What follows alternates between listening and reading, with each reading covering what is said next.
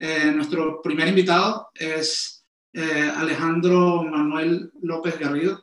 Él es CEO y fundador de Filmy Job, que es una, ahora nos va a contar un poco, es una plataforma para, para optimizar y automatizar eh, los procesos de, de selección de, de, personal en gastronomía, ya que es un sector con, con muchísima rotación. Eh, y al mismo tiempo, eh, bueno, igual también para introducir un poco a Alejandro, él tiene un background en temas como eh, periodismo, marketing, publicidad y psicología. Y como punto bastante interesante, eh, y por eso me gustaría comenzar con él, el año pasado se sacó un máster en, precisamente en Big Data. Entonces, un poco para, para eh, definir conceptos básicos y, y, estar todos en la misma página. Bueno, primero que nada, bienvenido Alejandro. Muchas gracias, Eric. Gracias por la presentación. De nada, nada. A ver, y a lo que iba un poco, para, para empezar un poco hablando de, de conceptos básicos, igual podrías eh, comentarnos cuál, cuál sería la, la, definición como tal de, de, Big Data y qué aplicaciones tienen en general en cualquier industria, entiendo, porque hay muchas cosas que pueden ser genéricas y extrapolables en, en diferentes industrias. Vale, eh, el Big Data hace referencia al análisis de un gran volumen de datos pero lo hace con el objetivo de eh, extraer conocimiento útil. Esta es precisamente una de las claves de, del Big Data, la capacidad de extraer datos de valor. Fue el filósofo Hobbes, en su libro El Leviatán, quien dijo por primera vez esa, esa frase tan, tan conocida de que quien tiene la información tiene el poder. Pero esto no es totalmente cierto. La información por sí misma no sirve de nada. Eh, esto en Big Data es lo que se conoce como datos crudos. Realmente los datos, eh, para que aporten valor, hay que, hay que depurarlo. Eh, en este proceso de depuración podemos encontrar diferentes tipologías de datos. Están los datos estructurados, que son los que habitualmente eh, genera la empresa pues, con el formato y con la estructura que necesita. Pero luego también encontramos datos semiestructurados, que bueno, no tienen una estructura común, y los datos no estructurados, que son los que habitualmente genera el usuario y que a día de hoy suponen un 70% de, de, del contenido que se genera en Internet. Una de las principales eh, eh, funciones eh, del Big Data es precisamente el depurar esos datos para que los ordenadores puedan interpretarlos correctamente y extraer valor, de ellos. Lo que decía, eh, realmente no es la información la que, da el poder, sino el conocimiento útil. Y esto es una ventaja competitiva que las empresas que utilizan el Big Data pues tienen frente a las que no están utilizando, a las que no están utilizando el Big Data. Hay una cita, no recordará de quién era, que dice algo así como que el, la tecnología no sustituye al ser humano, pero el ser humano que usa la tecnología sustituye al que no la usa. Y con el Big Data yo creo que podría ser eh, un ejemplo bastante, bastante claro. ¿no? Okay, muy interesante. Sí.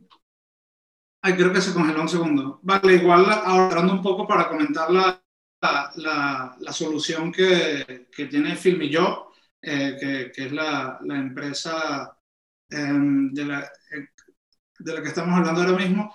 Eh, vale, Filmillo, vosotros lo que buscasteis hacer fue automatizar entrevistas, ¿no? Igual si nos puedes comentar un poco sobre ello. Efectivamente, el Big Data nos puede ayudar eh, mucho con la automatización de, de, determinadas tareas y en nuestro caso, concretamente, eh, decidimos apostar por la automatización de, los procesos de selección, de las primeras etapas de, los procesos de selección, con dos objetivos. O sea, por una parte, reducir el tiempo que, pasa desde que surge la necesidad de contratar a alguien hasta que finalmente esa persona eh, entra en, en, su puesto de trabajo. Y en segundo lugar, obviamente, eh, encontrar al mejor candidato para cada posición. Y bueno, y para esto, eh, esto lo hacemos mediante el uso del vídeo y mediante el uso de tecnología Big Data. Eh, ¿Cómo lo hacemos? Pues básicamente cuando la empresa publica una oferta, adjunta una serie de preguntas que quiere que el candidato responda. Y a esto nosotros lo llamamos, bueno, esto se conoce como videoentrevista asíncrona. Esto significa que el candidato responde cuando quiere y donde quiere, en el momento en el que se escribe en la oferta. Eh, esto nos da mucha más información sobre el candidato, información que, no aparece en el currículum eh, como puede ser pues, habilidades comunicativas, pasión, imagen. Y, bueno, y nosotros lo que hacemos es tratar de explotar toda esa información, eh, procesarla, analizarla y extraer conocimiento útil y valor sobre esos datos. A ver si entiendo bien. Entonces, a ver, supongamos que yo tengo un restaurante, tengo una oferta de empleo, la publico y alguien puede entrar a través de un link o un QR y hacer la entrevista a través de su teléfono en remoto y este sistema analiza su lenguaje corporal, ¿no? O sea, eh, sus expresiones y...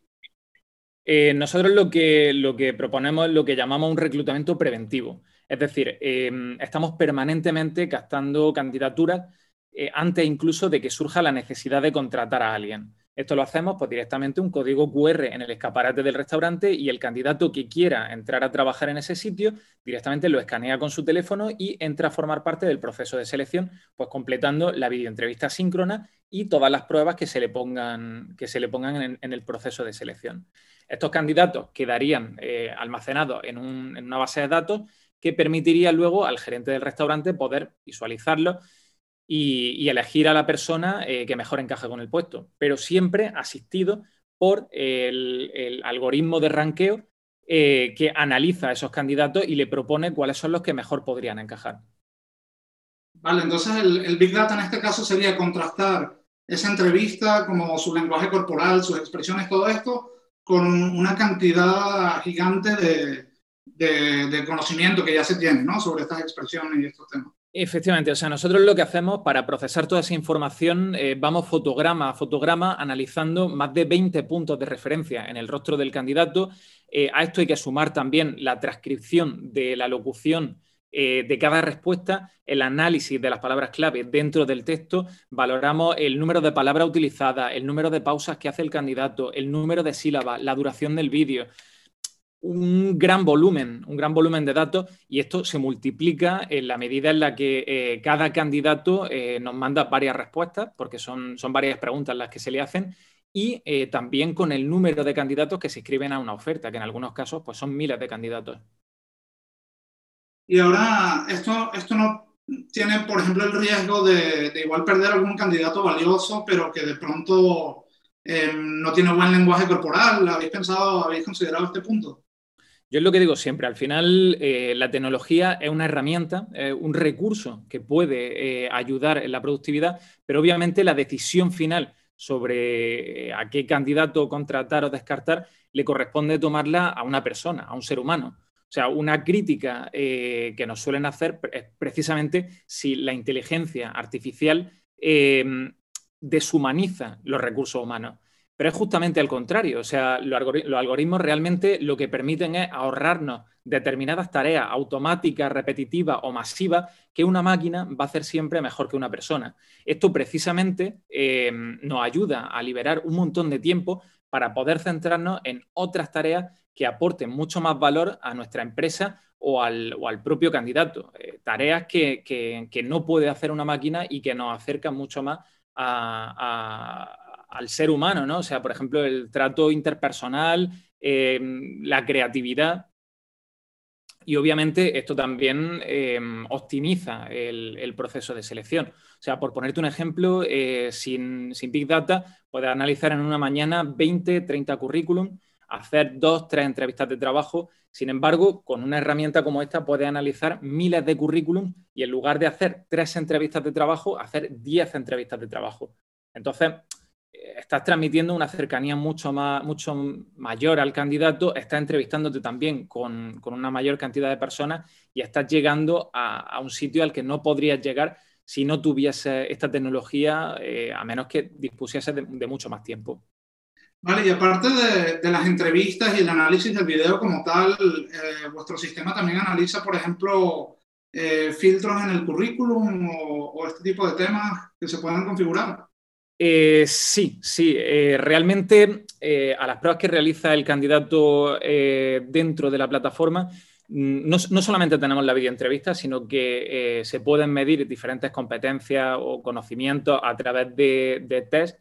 Dentro del currículum se analizan también diferentes palabras clave, pero luego realmente dentro del vídeo donde, donde sí que podemos extraer mucha más información pues, de las emociones que expresa el candidato, el speech, e incluso la propia entonación.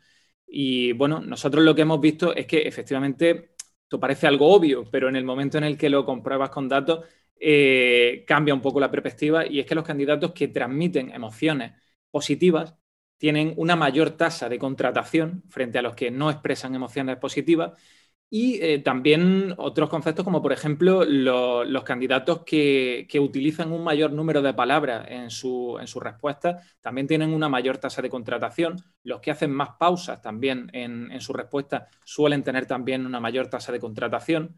Em, los que utilizan una mayor cantidad de, sílabas también, los que eh, graban vídeos más largos también. O sea, encontramos patrones que nos permiten eh, hacer luego una proyección eh, y anticipar o predecir eh, cuáles podrían ser los candidatos que a futuro van a ser contratados. Sin embargo, insisto, la última palabra la tiene siempre una persona.